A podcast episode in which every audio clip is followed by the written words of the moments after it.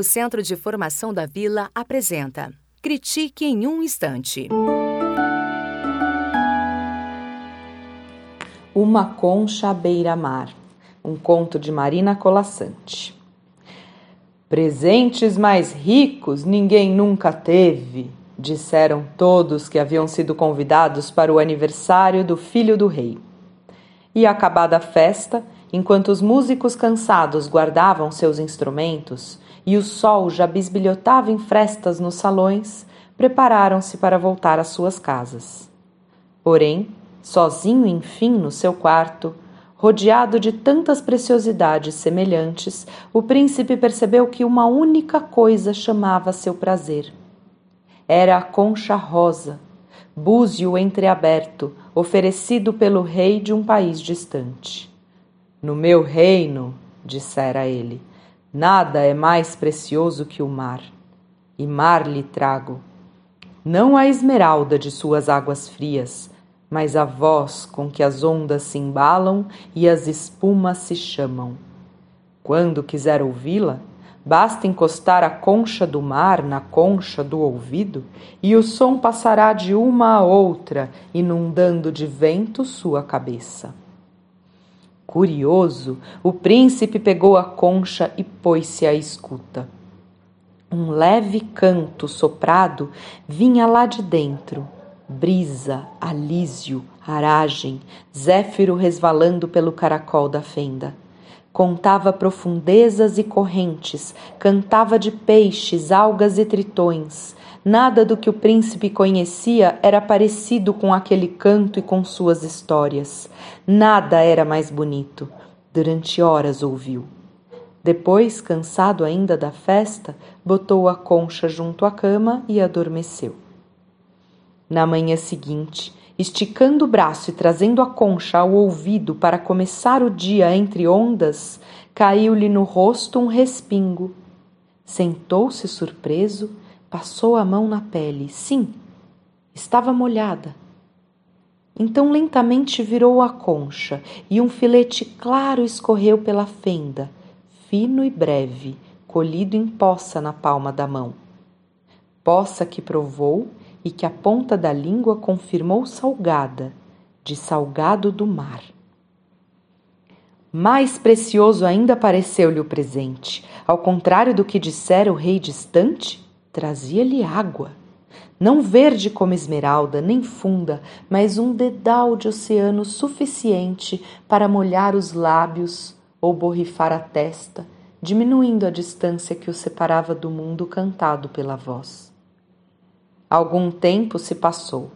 Cada vez mais o príncipe se desinteressava das diversões do palácio, cada vez mais se apegava à concha entregue durante horas às cristas amarulhadas de suas histórias. E todas as manhãs, como se não pudesse começar o dia sem ela, virava na mão a água e a aproximava do rosto, aspirando cheiro de arrecife. Foi, portanto, de manhã, logo ao amanhecer, que a trança aconteceu uma longa trança loura, que, para seu absoluto espanto, o príncipe viu escorrer pela fenda no fluxo do filete e lá ficar, pendurada e gotejante, balançando de leve. Rápido, antes que fosse recolhida por sua misteriosa dona, agarrou-a na ponta dos dedos e com firme delicadeza começou a puxar. Um gemido um nada de resistência, um breve soluço, de dentro da concha, debateu-se entre luzir de escamas e rosada pele, aos poucos foi surgindo uma sereia. Era pequena, não maior do que um palmo, mas linda como tudo o que cantava tão linda que, ao vê-la, o príncipe logo entendeu sua paixão pelo mar, e mais bonito ainda lhe pareceu o que não conhecia. Imediatamente deu ordens para que se instalasse a sereia com todo o conforto. Minúsculos pentes para seus longos cabelos foram providenciados e um aquário de cristal. Mas nada parecia fazê-la feliz.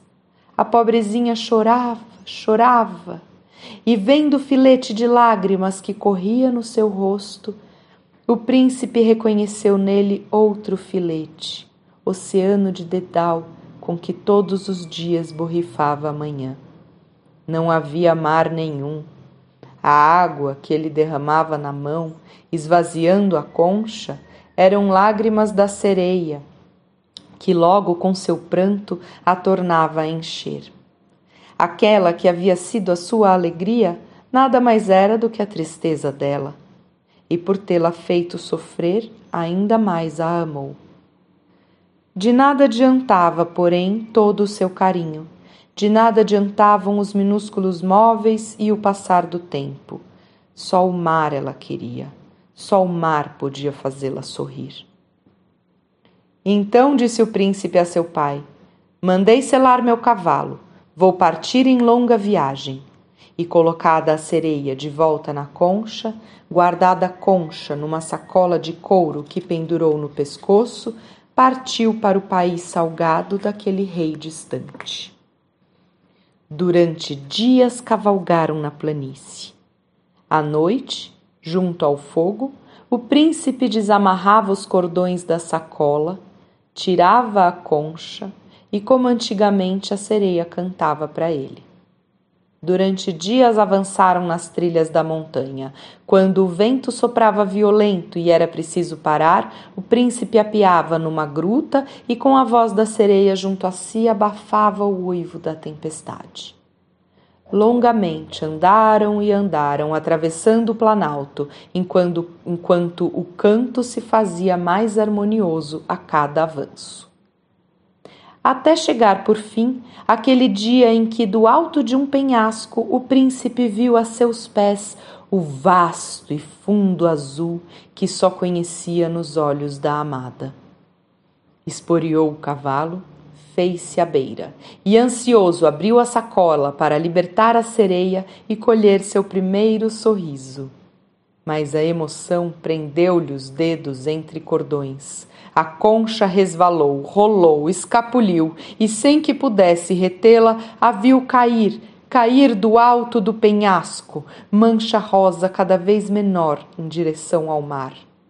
De joelhos, debruçados sobre o abismo, o príncipe chamou. Era a voz dela ou o vento que lhe respondia? Era a maré ou o canto? Lá embaixo a água escondia em espumas sua transparência. Desceu agarrando-se às rochas, apoiando os pés nas saliências, assustando as gaivotas nos seus ninhos. Desceu esfolando os dedos e chegou à areia. Então viu que na orla do mar, arrastando suas rendas, a branca nágua das ondas trazia e levava tantas conchas rosadas, tantas conchas como aquela que escondia seu bem-querer. Pegou a primeira, procurou em vão sua voz, levando-a ao ouvido. Pegou a segunda, a terceira. A praia era grande, não se viu o fim, e ele foi andando, recolhendo as conchas uma por uma, enquanto nas marcas dos seus pés a água vinha se deitar em poça e depositar outras conchas. Talvez ele ande até hoje. O certo é que quem encostar uma concha ao ouvido ouvirá apenas um marulhar distante, encobrindo para sempre a voz perdida da sereia. O Centro de Formação da Vila apresentou Critique em um Instante.